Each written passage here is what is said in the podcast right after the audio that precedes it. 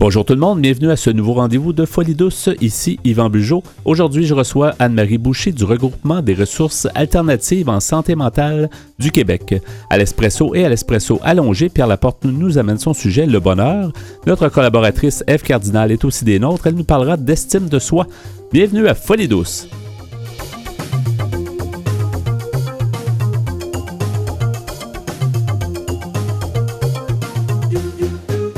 Vous écoutez l'émission Folie douce, une expertise en santé mentale depuis 1991. J'accueille maintenant mon invité, Anne-Marie Boucher. Bonjour Anne-Marie.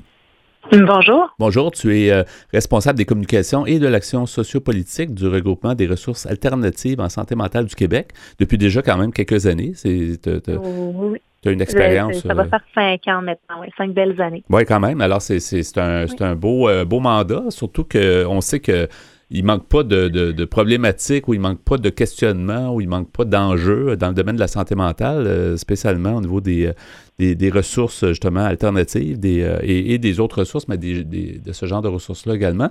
Peux-tu nous restituer qu'est-ce que fait le, le RRA-SMQ justement?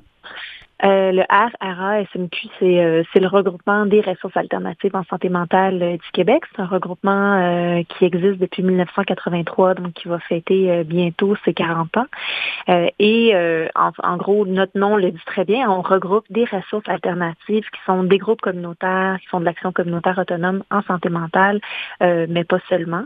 c'est des groupes qui s'identifient à une philosophie, à une vision alternative en santé mentale et qui font en fait une diversité d'actions donc vraiment, euh, c'est pas c'est pas un modèle unique, une ressource alternative en santé mentale. Il existe autant de modèles qui existent euh, de ressources.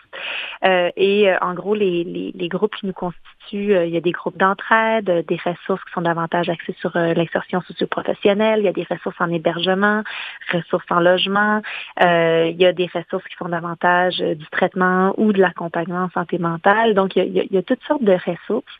et nous, comme regroupement, dans le fond, notre mandat, ben, c'est de les regrouper, les représenter, offrir de la formation, euh, travailler aussi à, développer une vision politique commune euh, et euh, finalement ben, être un, leader au niveau du développement des pratiques. Donc, comme regroupement, souvent, ben, on va être à l'affût de ce que nos groupes font et on va essayer de faire en sorte que ces, ces belles initiatives-là, ces beaux modèles-là d'intervention ou d'accompagnement, ben, ils soient connus par les autres et qu'on puisse soutenir leur développement à une certaine époque, euh, longtemps, la santé mentale, quand même, les organismes existent depuis longtemps, mais on, avait l'impression que c'était un peu euh, marginal, tu les ressources euh, alternatives en santé, en santé mentale, mais on a l'impression que de plus en plus, justement, c'est ce qu'on cherche. On essaie justement de faire quelque chose de différent, puis de, de, peut-être un peu plus de s'affirmer. C'est peut-être là qu'il y a plus de poids au niveau de quand vous avez à prendre la parole dans les médias ou dans des campagnes d'information, ben, on a l'impression que comme c'est plus dynamique et c'est peut-être plus punché, là, si on veut employer mm-hmm. l'expression. Hein.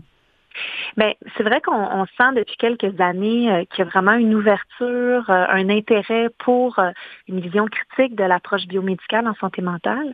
c'est sûr, cette vision-là biomédicale, en gros, là, je le résumerais, là, la maladie mentale est une maladie du cerveau, comme le diabète est une maladie du corps, et la pilule est la meilleure solution pour, pour venir en aide à, cette situation-là. Disons, là, je caricature, on s'entend que c'est beaucoup plus nuancé que ça, mais disons qu'il il y, a, beaucoup de gens qui ne trouvent pas dans cette vision-là euh, une explication satisfaisante à ce qu'ils traversent et aussi euh, la, médication, la pilule n'est pas toujours la solution qui convient à tout le monde.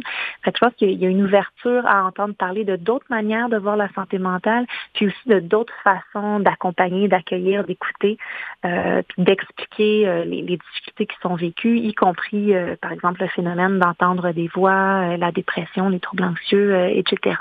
Donc, donc oui, on sent qu'il y a une ouverture qui est plus grande. Puis nous, c'est sûr que ça, ça nous réjouit parce qu'on espère que la vision alternative en santé mentale soit mieux connue euh, de manière à ce que les citoyens et les citoyennes du Québec ben, aient accès à différents modèles explicatifs puis puissent euh, enrichir leur vision de la santé mentale. Et, souvent, dans la perception de, la majorité de la population, peut-être pas la majorité, mais en tout cas d'une certaine partie de la population, on a toujours l'impression que c'est des gens qui veulent toujours euh, revendiquer des choses, etc. Mais on, a l'impression qu'avec le temps, on voit plus un discours constructif, puis euh, peut-être que les mentalités changent justement en rapport avec les organismes euh, alternatifs. Euh, ben, est-ce que la mentalité change? Je pense qu'il y, y a, dans l'ADN du mouvement alternatif en santé mentale, c'est sûr que, on part d'un mouvement qui, est assez critique. Euh, c'est un mouvement qui est inspiré par l'antipsychiatrie, par le mouvement des survivors aussi aux États-Unis, donc un, mouvement de personnes qui sont passées par la psychiatrie et qui n'ont pas euh, apprécié l'expérience et, qui veulent créer d'autres modèles, d'autres lieux pour acquérir la souffrance ou les difficultés. Fait que c'est sûr qu'on on part d'une base assez critique euh, et on continue encore à, à, à, porter une vision critique en santé mentale, mais en même temps, comme regroupement de ces ressources-là, ben on, on essaie, oui, de, de nourrir, d'alimenter la vision critique, de, de, de, demeurer une voix qui est, qui est somme toute un peu marginale parfois, puis assez critique, mais en même temps, l'alternative, c'est aussi, on est aussi dans une posture d'empathie et de dialogue. Euh, tu sais, on, on, plaide beaucoup pour que les personnes euh, soient entendues, soient écoutées, soient respectées dans leurs différences. Puis cette posture-là, ben, à vous aussi pour euh, euh, quand on se retrouve face à une, un, un, psychiatre ou une psychiatre qui a une autre vision de la santé mentale, mais avec qui on peut euh, avec qui on peut s'entendre sur un paquet de points.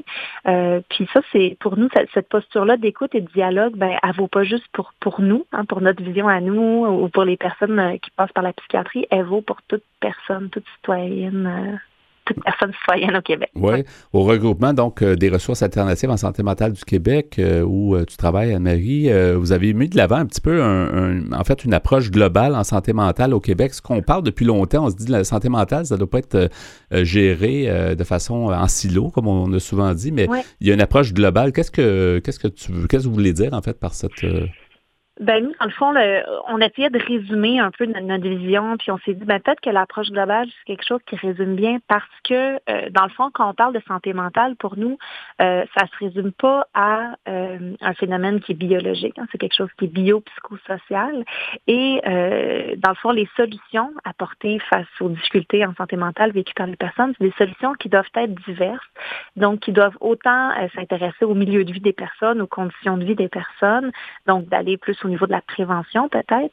Euh, et euh, il faut aussi aller voir euh, en aval la difficulté, comment on accueille la personne, puis quelle diversité d'approches, quelle diversité de solutions on peut proposer à la personne. puis dans le fond, c'est la campagne Trois chantiers pour une approche globale en santé mentale. C'est une campagne qu'on a lancée en février 2020. Et cette campagne-là, c'est quoi? C'est le fruit de plusieurs années de consultation, de réflexion avec nos membres, donc avec les, les personnes qui fréquentent les ressources alternatives, les personnes qui y travaillent, euh, nos comités, nos instances, euh, notre CA. Et tous ces gens-là, en fait, ont, euh, fait une grande démarche qui s'appelait Se donner du souffle. Et dans cette grande démarche-là, ce qu'on faisait, c'était une démarche qui utilisait les, les, outils, les principes de l'éducation populaire autonome pour faire émerger la parole des personnes, les dénis de droits qui sont vécus, les injustices vécues, les cris du cœur. Et pendant des années, on a récolté des paroles, des témoignages. Par la suite, on a euh, demander aux ressources des différentes régions au Québec de se réunir ensemble pour choisir une injustice ou un déni de droit sur lesquels euh, elles voulaient travailler ensemble. Et à partir de là, l'équipe du regroupement s'est déplacée de région en région à partir de 2018 pour faire une, analyse sociopolitique de ce déni de droit-là. Donc, comprendre c'est quoi qui se passe exactement, pourquoi ça se passe comme ça, c'est quoi les forces en jeu, euh, c'est qui, qui en profite, qui en souffre, etc. Et à partir de cette analyse-là, on est retourné une deuxième fois dans les régions pour euh, faire un, plan d'action stratégique autour d'une revendication qui a été choisie par les personnes qui fréquentent les groupes. Donc, ça a vraiment été une grosse démarche. Et au bout de tout ça, on s'est retrouvé avec huit revendications euh, qu'on a eu envie de mettre ensemble et euh, de porter solidairement, collectivement, dans le cadre des démarches de consultation sur le prochain plan d'action gouvernementale en santé mentale.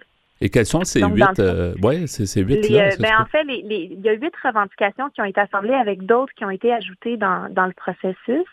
Euh, mais vraiment, ce qui est ressorti là, euh, dans, dans, dans le cadre de la démarche autonomie du souffle, euh, il y avait beaucoup la lutte à la stigmatisation et à la, et à la discrimination au sein du réseau et dans les communautés. Donc, les personnes disaient encore aujourd'hui, malgré les efforts faits, la différence ou le diagnostic ou le problème de santé mentale, ce sont des choses qui qui choquent, qui nous amènent à être parfois sur des voies de garage.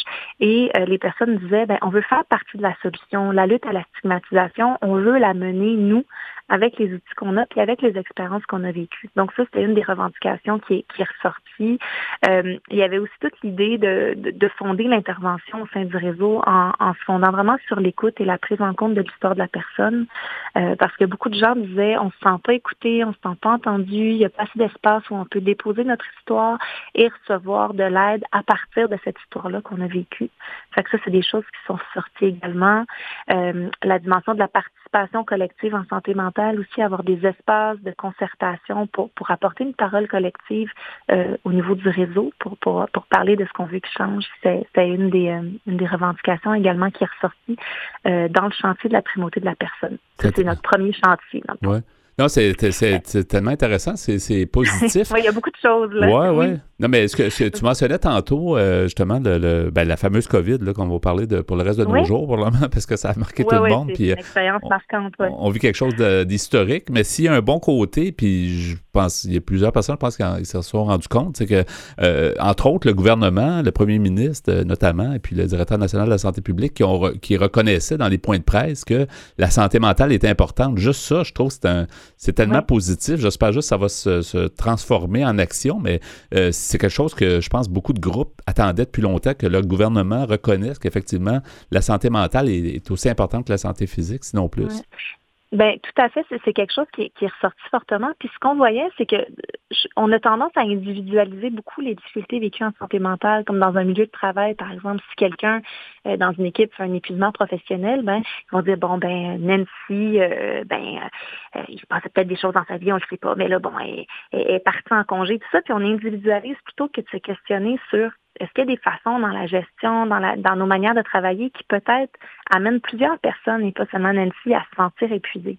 Donc, on a souvent tendance à, à, avoir ça comme un problème très individuel, très marginal, alors que dans le cas de la COVID, là, on s'est retrouvé à, à, être plusieurs là, à ressentir de la, de la, détresse psychologique, à ressentir de l'anxiété, euh, à se sentir débordé, à faire de l'insomnie. Donc, c'était vraiment une expérience collective. Puis là, c'était plus possible de dire, ah, c'est juste, euh, c'est juste pour telle ou telle personne les difficultés en santé mentale on sentait que tout d'un coup, on était tous dans le même bateau, on vivait tous la même histoire avec un grand H, hein, l'histoire de la pandémie, puis on, en souffrait au niveau de notre santé mentale. Puis oui, ça peut avoir quelque chose de, positif, c'est peut-être de rendre les gens un peu plus empathiques euh, face aux difficultés en santé mentale, puis peut-être que le fait que ça va résonner euh, en nous pour plusieurs, plusieurs, plusieurs personnes au Québec, ça va peut-être euh, donner un, petit peu plus de force à nos revendications quand on va parler de santé mentale dans les prochaines années. C'est ce qu'on c'est ce qu'on souhaite, effectivement. Avant de terminer, Marie, euh, j'aimerais que tu mentionnes les, euh, la façon de vous en connaître, d'en connaître plus sur ce que vous faites là, au regroupement, justement. C'est les euh, sites web. Oui, tout à fait. Ben, oui,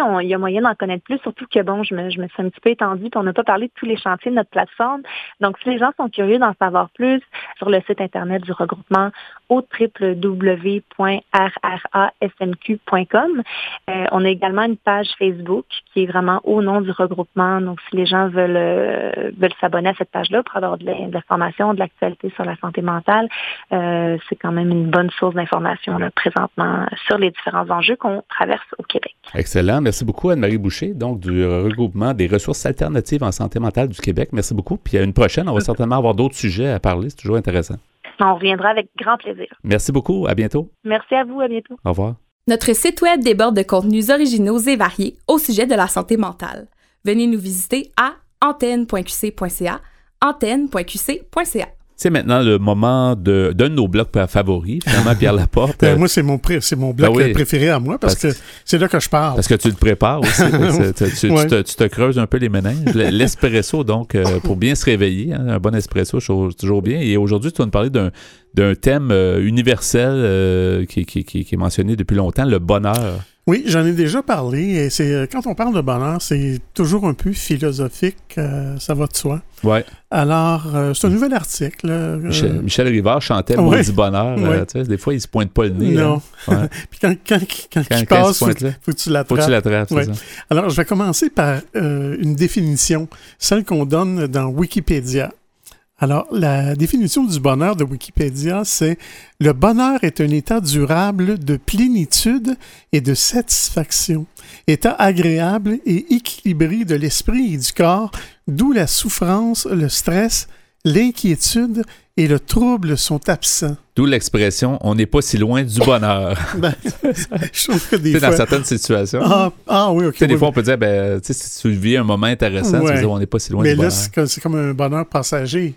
Ouais. Ça, ça peut arriver. Il faut quand même en prendre conscience. Je pense que c'est ça le problème des gens. Des fois, ils, ont, ils ont- des fois, ils vont regretter de ne pas avoir profité de leur bonheur. hein. Ouais, c'est ça.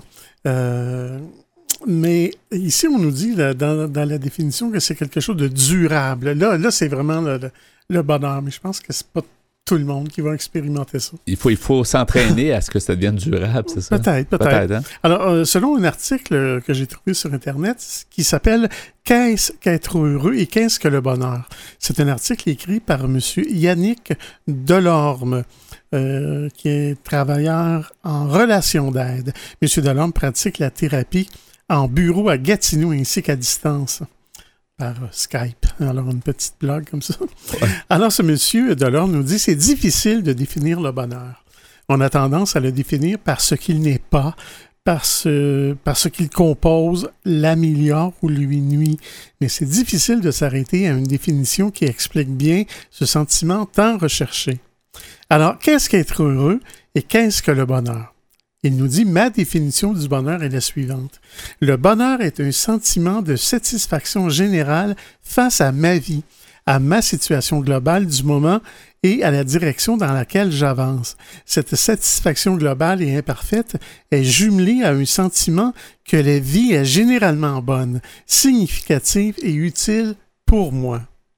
Peut-être qu'il faut être un petit peu égoïste. Et c'est- variable, parce que pour certains, Ouais. le bonheur, c'est peut-être quelque chose, puis pour d'autres, c'est d'autres Il y en choses. a qui disent que c'est impossible parce que même si on est heureux, on regarde autour de nous, on voit plein de malheurs, on voit plein de souffrances. Ouais. Alors, comment faire pour être totalement heureux? C'est pour ça que je pense que le bonheur, c'est c'est jamais comme c'est utopique. tout le Non, mais c'est jamais, ça dure jamais tout le temps. Tu sais, Il y a des moments de bonheur, mais on peut pas ça. être en, en état de bonheur à toute la vie, là, je pense pas. Là. C'est pas probablement. pas. Euh, du, point de vue, euh, du point de vue de l'étymologie, le bonheur est l'aboutissement d'une construction qui ne doit pas être confondue avec une joie passagère. Si on regarde la racine du mot, euh, ce qu'on appelle l'étymologie, c'est le bonheur dérive de deux mots latins. Tout d'abord, bonhomme, ou, ou je devrais dire bonum, B-O-N-U-M, et augurum, A-U-G-U-R-U-M, qui se sont euh, lentement transformés en, en, en vieux français en bon, B-O-N, et le mot E-U-R. Le mot bonheur renvoie donc à l'idée d'un état de contentement non seulement durable, permanent, mais pouvant aller croissant. Ouais. Le Centre national de ressources textuelles et lexicales en France propose cette définition. Un état essentiellement moral atteint généralement par l'homme lorsqu'il a obtenu tout ce qui lui paraît bon et qu'il a pu satisfaire pleinement ses désirs, accomplir totalement ses diverses aspirations, trouver l'équilibre dans l'épanouissement harmonieux de sa personnalité. C'est bien dit. Alors, ça ressemble beaucoup à l'autre. C'est bien écrit, c'est ouais. C'est dur de le définir, c'est vrai. Ouais. Alors, M. Delorme nous dit Je suis en partie d'accord avec la définition de Wikipédia. Là où j'aime moins ça, c'est avec le fait que le bonheur est un état d'où la souffrance, le stress, l'inquiétude et le trouble sont absents. C'est irréaliste de penser que le bonheur est à la fois un état durable de plénitude, de satisfaction et de sérénité, et en même temps un état inhabité par la souffrance, le stress, l'inquiétude et le trouble. Si c'était le cas, ce serait impossible d'être heureux. Pour moi, le bonheur n'est pas un état absolu, c'est un état global, relatif, en mouvement constant. Je suis rarement dans un parfait état de bonheur, comme je suis rarement dans un état de total malheur. Le bonheur est une photo pleine largeur de ma vie présente, de la direction et du sens que je lui donne qui me satisfait et me remplit. Le bonheur est large, imparfait et variable, comme le malheur d'ailleurs. Le bonheur et le malheur ne sont, pas absolus, je le répète. Il y a une variété incroyable d'états de satisfaction et d'insatisfaction et une quantité infinie d'intensité avec laquelle on peut les vivre. M. Dallor nous dit Si je suis généralement satisfait de ma vie, je tends vers le bonheur. L'inverse est aussi vrai pour le malheur. Je suis assez d'accord avec lui parce que dans le fond, c'est ça, c'est de, de- de- d'accepter qu'il y, a- y a des, des moments Ouais. plus difficiles, mais dans l'ensemble, globalement, on peut dire qu'on est, on a, on a du bonheur. Oui. là, ouais. Le bonheur n'exige pas l'absence de souffrance, M. Delorme poursuit, ou l'absence de, stress ou de difficulté. Je dirais même que de viser à éliminer la souffrance dans notre vie, dans l'espoir d'être heureux, est le chemin le plus sûr pour être malheureux. C'est un comportement défensif qui entretient les insatisfactions. Savoir souffrir pour les bonnes raisons et accepter que la souffrance fasse partie d'une vie saine est d'ailleurs un, une euh, des caractéristiques des gens heureux. Et il y a une madame qui, euh, du nom de Marie Portelance qui est euh, travailleuse en relation d'aide. Et ça, ça vient du site du CRAM. Le CRAM, c'est le Centre des relations d'aide de Montréal. Et elle a mis sur, sur le site en question être heureux au présent. Mais je vais m'arrêter ici et au retour, je vais euh, vous. Tu vas nous en parler. Tu vas nous faire, tu vas nous faire languir un petit peu à l'expresso à l'ongé plus tard à l'émission. Le bonheur. Merci beaucoup, Pierre.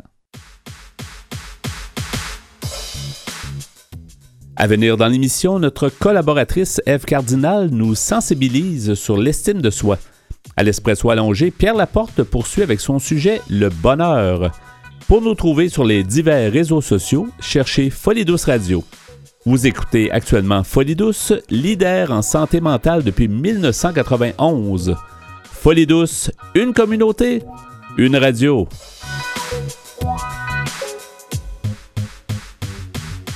Laissons tomber nos préjugés et dépoussiérons le sujet de la santé mentale.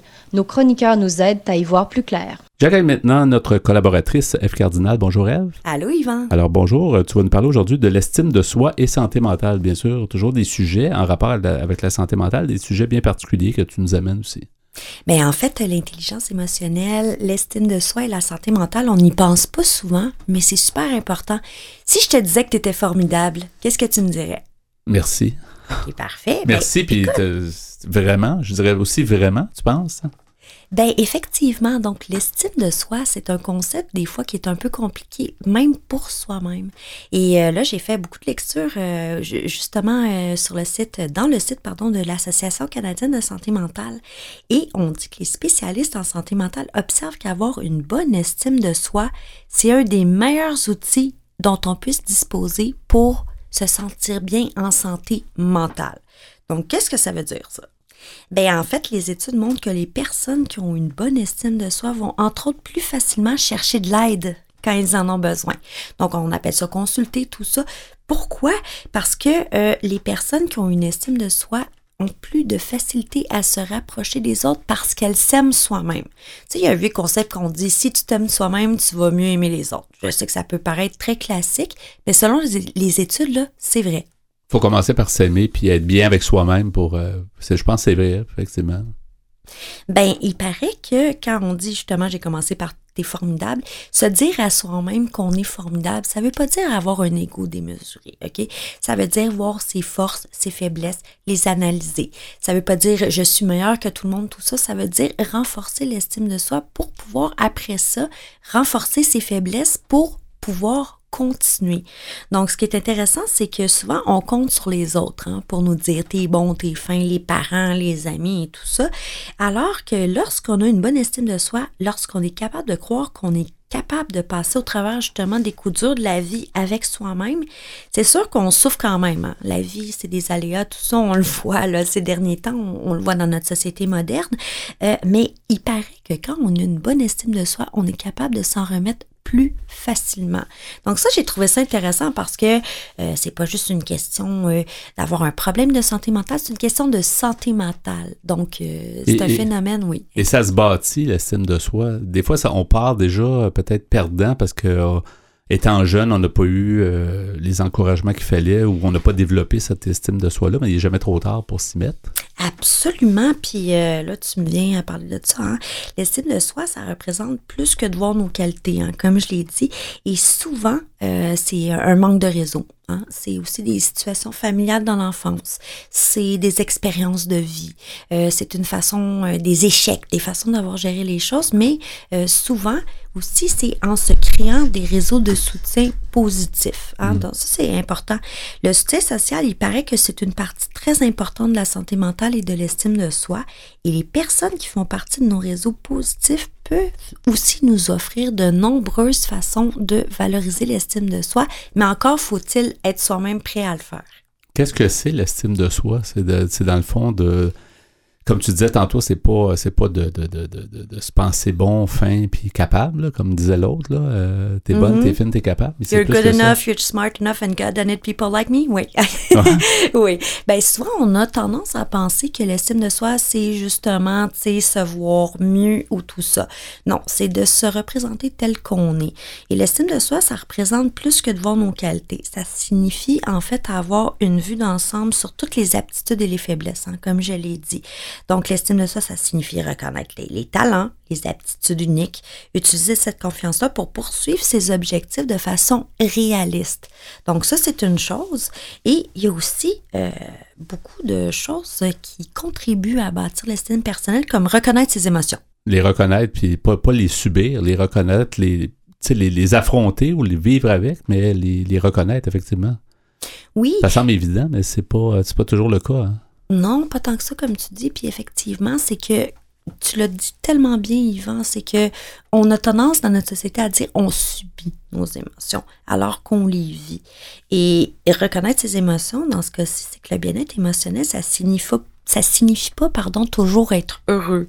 Hein, la tristesse, la colère, euh, les échecs, l'anxiété, c'est des sentiments humains.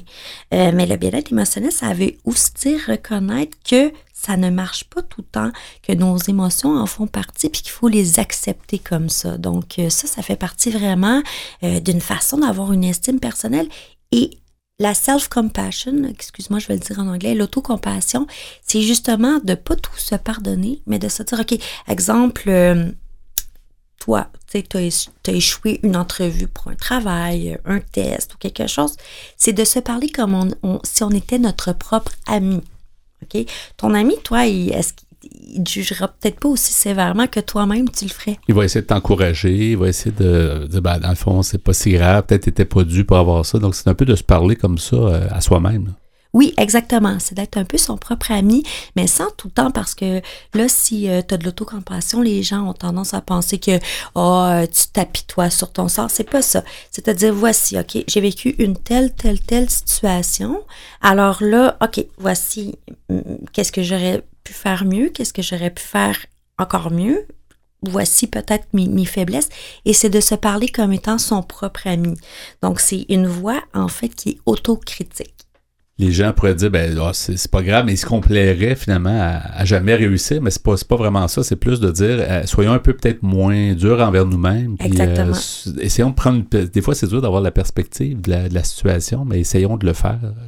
Exactement. Parce qu'on a tendance soit des fois à se victimiser, hein, tout le monde le fait, ou à se dire Ah, tu sais, j'ai pas fait ça, j'ai pas fait ci, ça, ça. C'est de se parler comme un ami. Donc, dire, OK, peut-être que j'aurais pu faire ça, ou j'aurais pu agir de telle façon, mais voici ce que j'ai fait, voici ce que je pourrais améliorer. Mais ton ami, s'il t'aime, il va te dire ça.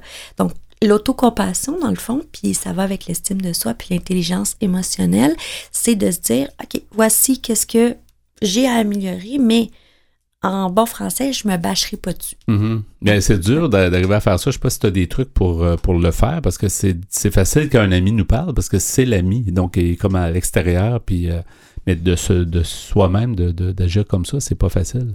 Ben, en fait, il y a un petit test qu'on peut se passer découvrir ensemble.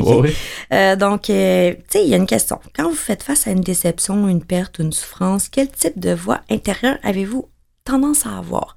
Souvent, on a une voix négative. Moi, dans mon cas, je l'appelle la commère. Mm-hmm. Hein, souvent, euh, j'ai tendance, tu sais, ma petite voix négative, dans ma tête, je l'appelle la commère. Ah, t'aurais dû faire ci, t'aurais dû faire ça, tout ça. Donc, tu sais, on peut s'auto-évaluer aussi. Est-ce que on se blâme soi-même? Est-ce qu'on se fait sentir soi-même pire à, tel ou tel sujet? Est-ce qu'on se sent désolé? Puis la voix positive peut dire est-ce que tu acceptes que tu sois imparfait? Puis là, on parlait de l'estime de soi, mais ça va tout à fait avec l'autocompassion. Et qu'est-ce que l'autocompassion, dans le fond? C'est pas à toi de t'aimer, c'est à moi. OK? Souvent, on dit euh, si tu t'aimes toi-même, puis je pense que je l'ai dit au début, ça veut dire aimer les autres. Mais ça commence par soi. Puis l'estime de soi, puis c'est prouvé hein, que souvent les gens qui ont de l'estime de soi ont moins, disons, de difficultés à traverser certaines épreuves parce Ouais. qu'ils se pardonnent à eux-mêmes, parce qu'ils voient leurs forces, leurs faiblesses. Puis, euh, comme je l'ai dit tantôt, là, c'est pas une question euh, d'être euh, je suis bon, meilleur et tout ça, mais euh, c'est d'être capable euh, aussi d'apprécier ceux qui nous encouragent, ceux qui nous entourent, puis de s'apprécier soi-même. Donc, j'ai trouvé ça super intéressant parce que ça, euh, il y a beaucoup de gens, on n'en parle pas, tu sais, on vit dans une société qui est très, euh, excuse-moi, judéo-chrétienne, euh, tu sais, le blâme, le blâme, j'aurais dû faire ci, ça, ça, au lieu de dire, OK, qu'est-ce que je pourrais faire avec mes forces et mes faiblesses pour améliorer mon estime de soi? Puis dans le contexte actuel et, et peu importe dans notre société, hein, on vit dans euh, vraiment une société très exigeante. Donc, c'est un outil supposément, en tout cas selon les lectures que, que- qui m'ont été présentées, euh, qui sont utiles pour ça. Et peut-être s'entourer de gens qui, euh, qui ont cette attitude-là pour pouvoir. Parce qu'il y a peut-être certaines personnes qui vont dire, mais je suis incapable de faire ça. Tu sais, je, je- Mhm. je suis toujours en train de me critiquer. Je suis en train de. Donc, comment, comment le devenir? Peut-être d'essayer de s'entourer des gens qui ont cette attitude-là, puis peut-être ils vont déteindre sur nous, puis finalement, euh, ça va être plus facile de le faire soi-même. Ben, paraîtrait-il, puis comme tu dis que c'est un exercice extrêmement difficile, hein, ça prend de la discipline parce que ça prend beaucoup d'introspection pour le faire. Donc, puis dans le fond, là, c'est réagir avec toi-même comme tu agirais avec ton meilleur ami.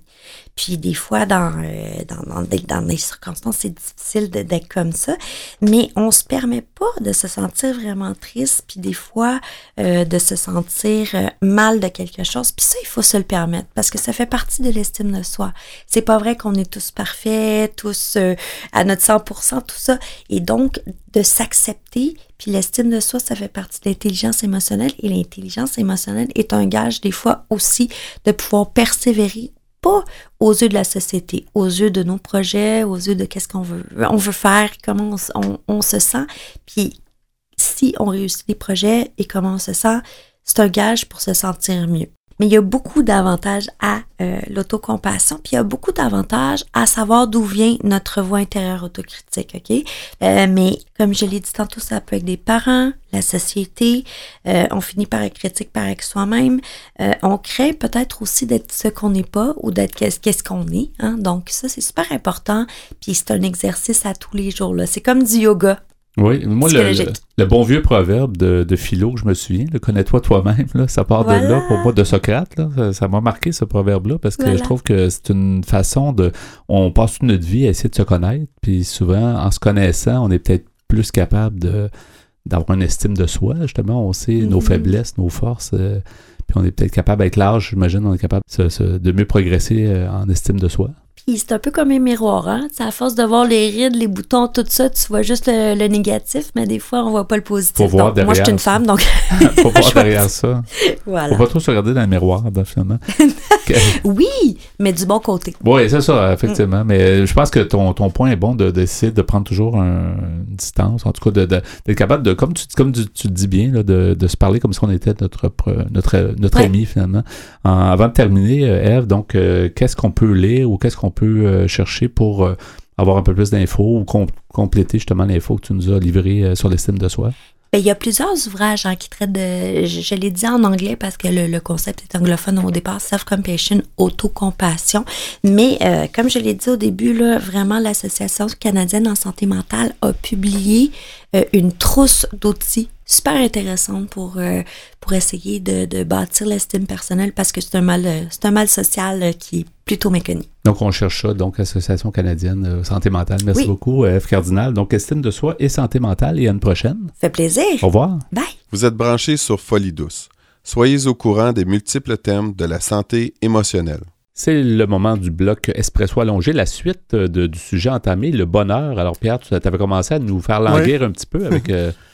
Oui, euh, c'est ça. J'ai euh, un article ici de, qui avait été écrit par une madame du nom de Marie Portelance, qui est travailleuse sociale. Et euh, elle avait mis sur le site Internet du Centre de relations d'aide de Montréal sa définition à elle du bonheur. Alors, elle nous dit ceci. Le bonheur n'est pas l'absence de souffrance. Le bonheur est inaccessible si nous croyons que l'atteindre signifie vivre dans un monde idéal, sans imperfection, sans douleur, sans souffrance. Cette conception n'existe que dans les contes de fées. De plus, il est illusoire de croire que le bonheur apparaîtra comme par magie, après un moment d'inconfort ou une épreuve de vie. Finalement, croire qu'il serait présent si le passé avait été différent, c'est tenter de construire une vie sur quelque chose qui n'existe pas. Ça, c'est intéressant, je trouve. Et, qui n'est pas notre vie, finalement. Notre vie est celle-là qu'on vit là parce que c'est la nôtre. c'est ça. Elle continue en disant aussi paradoxal que cela puisse paraître, le bonheur peut cohabiter avec l'imperfection et avec l'inconfort et la souffrance parce que le bonheur ne se trouve pas dans un monde idéal ou dans le futur ou dans le passé. Il est inatteignable quand nous le cherchons dans l'absolu, mais tout proche quand nous arrivons à vivre le moment présent en pleine conscience. Pour ce faire, un secret, nous dit-elle, c'est ralentir. Ça, effectivement, on court souvent après je sais pas quoi, mais ben, les on gens dit, courent on, tout le court, temps. on court après le on court après quelque chose, mais tu sais, quelque part, euh, souvent, de prendre un peu de temps, des fois, ça va être du, du temps bien investi, Ouais. c'est ça? Euh, Monsieur Delors nous dit c'est notre capacité à avoir une hygiène de vie saine face aux joies, aux plaisirs et à tout ce qui est bon dans notre vie, jumelée à notre capacité à faire face aux épreuves et aux difficultés qui nous rend réellement heureux. On est donc entièrement responsable de notre bonheur. Bien sûr que plusieurs facteurs extérieurs ont un impact sur notre bonheur, mais malgré leur impact réel, ce ne sont pas les facteurs extérieurs qui favorisent ou nuisent le plus au bonheur. C'est notre capacité à faire avec les situations de la vie, qu'elles soient agréables ou non. L'écoute de notre monde émotionnel est un des facteurs les plus importants pour être heureux. Voici comment nos émotions jouent un rôle important face au bonheur. Monsieur Yannick Delors nous dit les émotions ont deux polarités. Premièrement, le, le pôle, si tu veux, agréable et plaisant, et deux, euh, l'autre pôle désagréable et souffrant. Les émotions agréables nous disent qu'un ou plusieurs besoins sont comblés. Les émotions désagréables nous disent qu'un ou plusieurs besoins ne sont pas comblés. Il faut donc apprendre à connaître, reconnaître, ressentir nos émotions pour pouvoir contacter nos besoins, s'en occuper et les satisfaire. Le bonheur est un état global de satisfaction. Si je veux être heureux, je dois être apte à satisfaire mes besoins et je n'y arriverai pas sans l'écoute et l'accueil de mon monde émotionnel. Et peut-être qu'en en, en réglant certaines situations négatives, peut-être qu'on va finalement euh, rajouter à notre bonheur. On va dire qu'on est capable de surmonter des épreuves. Donc, ça fait partie aussi Ouais. de comment on monte le bonheur, son propre bonheur. là. Oui. Et aussi, il y en a beaucoup qui vont dire que le bonheur, ben justement, ça se travaille, c'est comme un jardin. Exact. C'est un exemple qui est souvent pris. Et M. Delorme n'échappe pas à cette euh, façon de voir les choses. Il nous dit J'adore expliquer avec des images. Imaginons donc que le bonheur est un jardin fleuri rempli de fruits et de légumes savoureux. Pour avoir un jardin fleurissant de récoltes, j'ai besoin d'y travailler quotidiennement. Je n'ai pas besoin de chercher les récoltes, j'ai besoin d'agir aujourd'hui pour qu'elles arrivent en temps et lieu.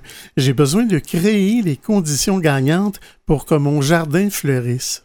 Une fois les, fu- les fruits de mon jardin récoltés, est-ce que j'arrête de travailler à mon jardin? Non, c'est un travail sans fin. Tant et aussi longtemps que je vais vouloir profiter de mon jardin, je vais devoir l'entretenir pour pouvoir continuer de récolter. Et ça semble être difficile, mais à quelque part, c'est juste un entraînement. Je pense qu'il faut juste prendre cette habitude-là, jour après jour, de. Ouais.